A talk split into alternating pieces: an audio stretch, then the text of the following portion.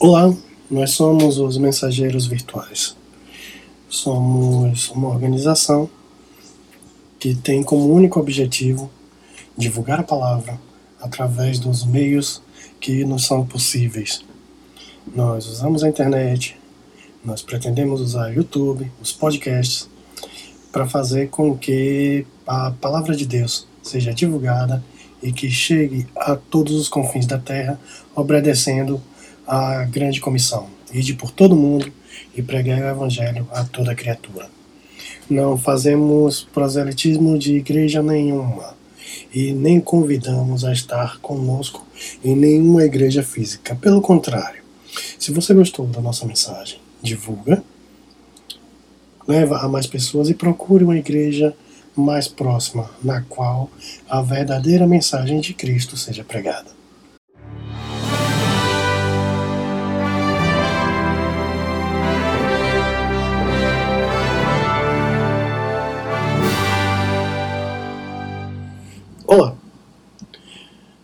Nós vamos falar sobre uma das coisas que traz muitos problemas hoje dentro do meio cristão que é a criação de filhos.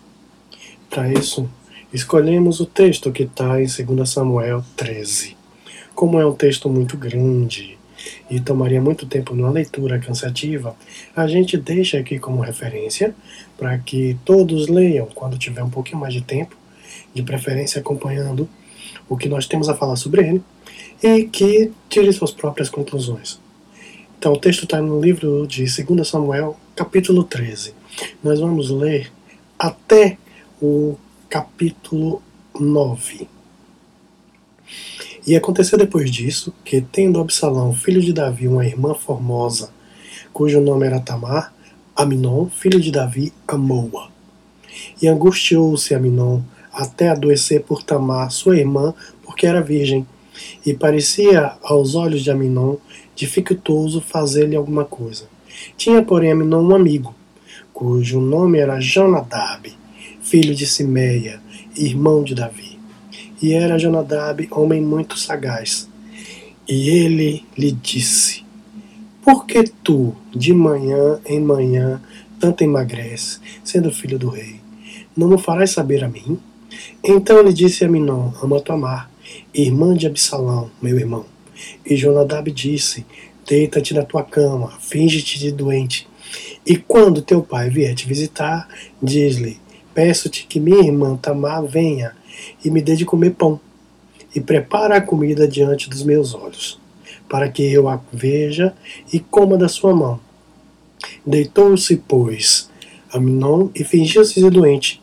E vindo o rei visitá-lo, disse Aminon ao rei: Peço-te que minha irmã Tamar venha e prepare dois bolos diante dos meus olhos, para que eu coma da sua mão. Mandou então Davi a casa a Tamar, dizendo: Vai à casa de Aminon, teu, teu irmão, e faz-te alguma, faz-lhe alguma comida. E foi Tamar à casa do seu irmão, porém ele estava deitado, e tomou a massa e amassou, e fez bolo diante dos olhos, e colheu, cozeu os bolos. Só até aqui, para que não fique uma leitura muito extensa. E aí a gente conta a história. Essa é uma história trágica da vida de Davi. Davi foi considerado um homem segundo o coração de Deus. Teve inúmeras virtudes. Era um homem conhecido por amar a Deus profundamente, amar a Deus sobre todas as coisas. Cometeu erros, se arrependeu, voltou atrás, foi um bom rei, foi um bom soldado, foi um excelente amigo e foi um péssimo pai. A história toda é mais ou menos o seguinte: Davi tinha alguns filhos, dentre eles Absalão, Aminon e Tamar, que são os que estão contados nesse capítulo aqui. Tinha Davi dois filhos, Absalão e Aminon eram filhos de pai e mãe, e tinha um meio, meio irmão chamado Aminon, além de outros filhos. Acontece que Aminon se apaixonou por Tamar e via não como irmã, mas como mulher. E começou a ficar doente por causa disso. Parecia uma paixão meio louca. Quando Aminon tem esse arrobo de paixão, o primo Jonadab percebe e dá um conselho excelente, daqueles conselhos que só um primo ou um amigo da mesma idade consegue dar, fazer a coisa errada. Chama, é, diz ao rei que você está doente e chama ela para tua casa. E quando ela fizer comida na tua frente, você vem e convida para deitar com você. E foram. E a menina faz isso. E quando a menina chega, que vai fazer os bolos e que coloca, a Minon faz o convite e ela se nega a fazer. Não contente com isso, ele vai e estupra a menina. Depois diz que o aborrecimento foi muito grande porque ele se sentiu mais aborrecido, mais sujo pelo que fez do que o sentimento que ele tinha por ela. E a menina vai. E ela não era mais virgem. E pelas regras da época, a menina ficou desgraçada perante a sociedade. Então Absalão, irmão dela, toma as dores da irmã e ela vai para a casa do irmão, ela conta o que aconteceu e ela conta para o rei o que aconteceu. E o rei não toma decisão alguma. Passado dois anos, o Aminon, Absalão, ele arquiteta um plano para matar o rei, para matar o irmão. E vai e pede para que estejam prontos e Aminon exerce o plano e faz e mata irmão. E novamente Davi, vendo que Absalão feriu todos os filhos do rei e matou os irmãos, e mais uma vez Davi se levanta, rasga as vestes, lança por terra, mas não faz nada. O menino depois foge e para Jesus fica ali três anos. Depois ele arma uma revolta, dorme com as concubinas do rei, destrona o rei, dorme com as concubinas e toma o trono, até que um dia, depois de uma perseguição, Joabe, defendendo o reino, também é o rei, mata Absalão.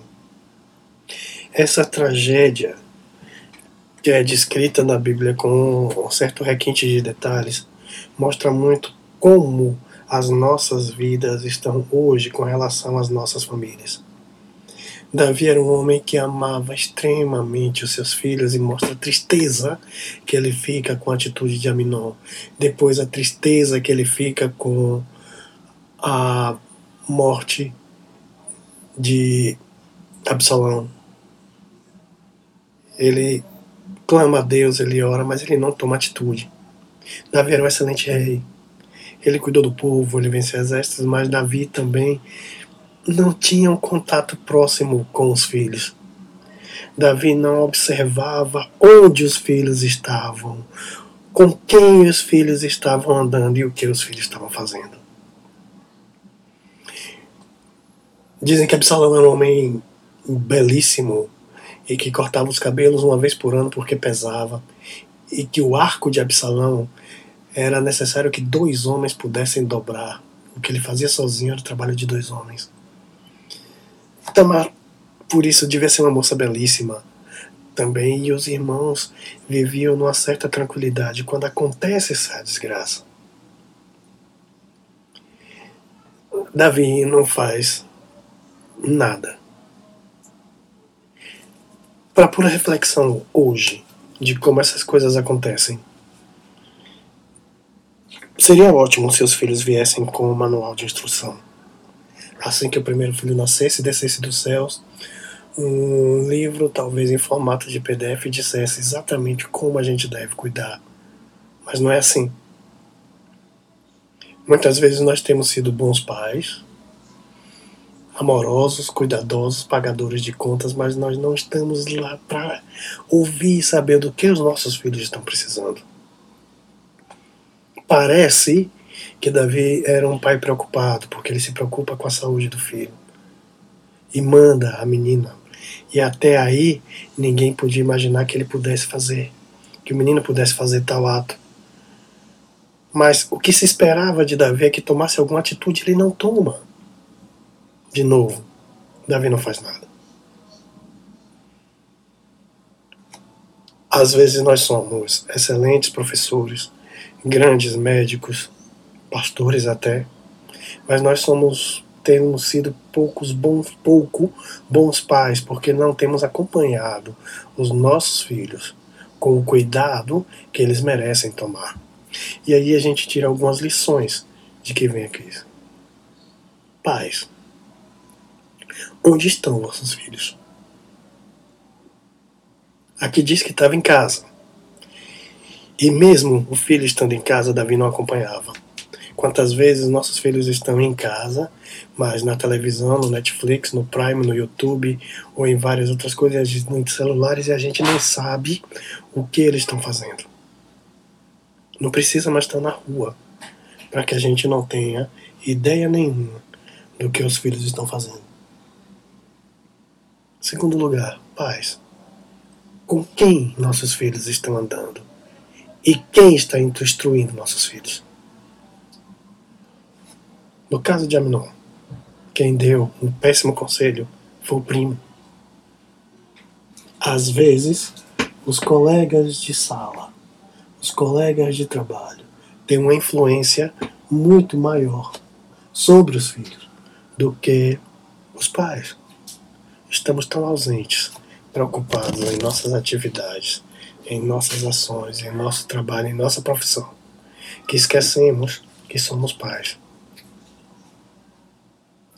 A péssima ideia e o péssimo conselho veio de alguém que provavelmente tinha a mesma idade dele, filho do irmão do rei. Até onde os nossos filhos não são mais influenciados pelos amigos do que pelos pais. E por último, dentro dessas perspectivas, o que os nossos filhos estão fazendo.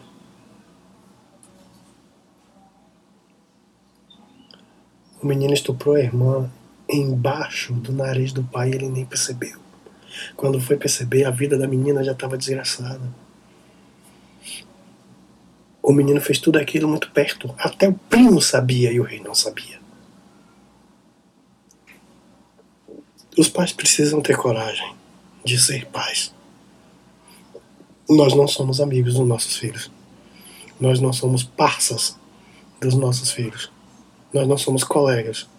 Existe uma visão que está muito equivocada na sociedade de hoje que os pais têm que ser amigos dos filhos. Mas os filhos não precisam de amigos, eles têm. Os pais têm que ser pai. O pai é pai, a mãe tem que ser mãe. E de vez em quando tem que ter uma palavra dura, tem que ter o controle. E os filhos precisam de pais. Eles não precisam ser admirados em tudo, elogiados em tudo, mesmo quando estão errados. Porque não é isso que se espera do pai. Claro, nós temos que elogiar, nós temos que incentivar, nós temos que dar todo o possível, mas também nós temos que cobrar. E temos que estar próximos deles quando soubermos que estão se desviando do caminho, porque depois vai ficar tarde e Davi não tinha mais o que fazer. Observe o que acontece com a família de Davi. Absalão não queria um amigo, ele queria um pai. Ele não queria o rei, ele queria o pai. Ele queria que o pai fizesse alguma coisa. E novamente Davi passa anos e anos e não faz nada.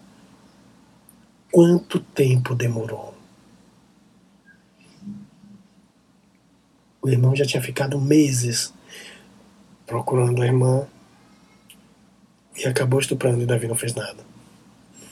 Depois Absalão fica dois anos arquitetando o plano e o pai não faz nada. Depois ele fica mais três anos fugido, toma o reino e Davi não faz nada. Resultado: os filhos morrem. E Davi se culpa por tudo isso aos pais das nossas igrejas, das nossas comunidades, de onde a gente frequenta. Sejam pais. A gente precisa ser menos professores, menos pastores, menos médicos, menos professoras e ser pai e mãe. Porque é isso que os nossos filhos estão precisando. Não deixe que a internet ou Netflix eduque os seus filhos. Não deixe que o celular ou o WhatsApp eduque os seus filhos. Mas que estejamos presentes para que eles saibam, pela nossa vida, o que é a glória de Deus. Esperamos encontrar todos vocês no próximo áudio ou no próximo vídeo a que divulguem. Se gostarem da mensagem, se acharem edificante, divulguem para que outras pessoas sejam edificadas pela palavra. Nós não pedimos doação, nós não nos encontramos fisicamente em nenhum lugar e nós não fazemos propaganda. O único objetivo é que a palavra de Deus chegue aos confins da terra. Sejamos todos parte da grande comissão e até o próximo áudio.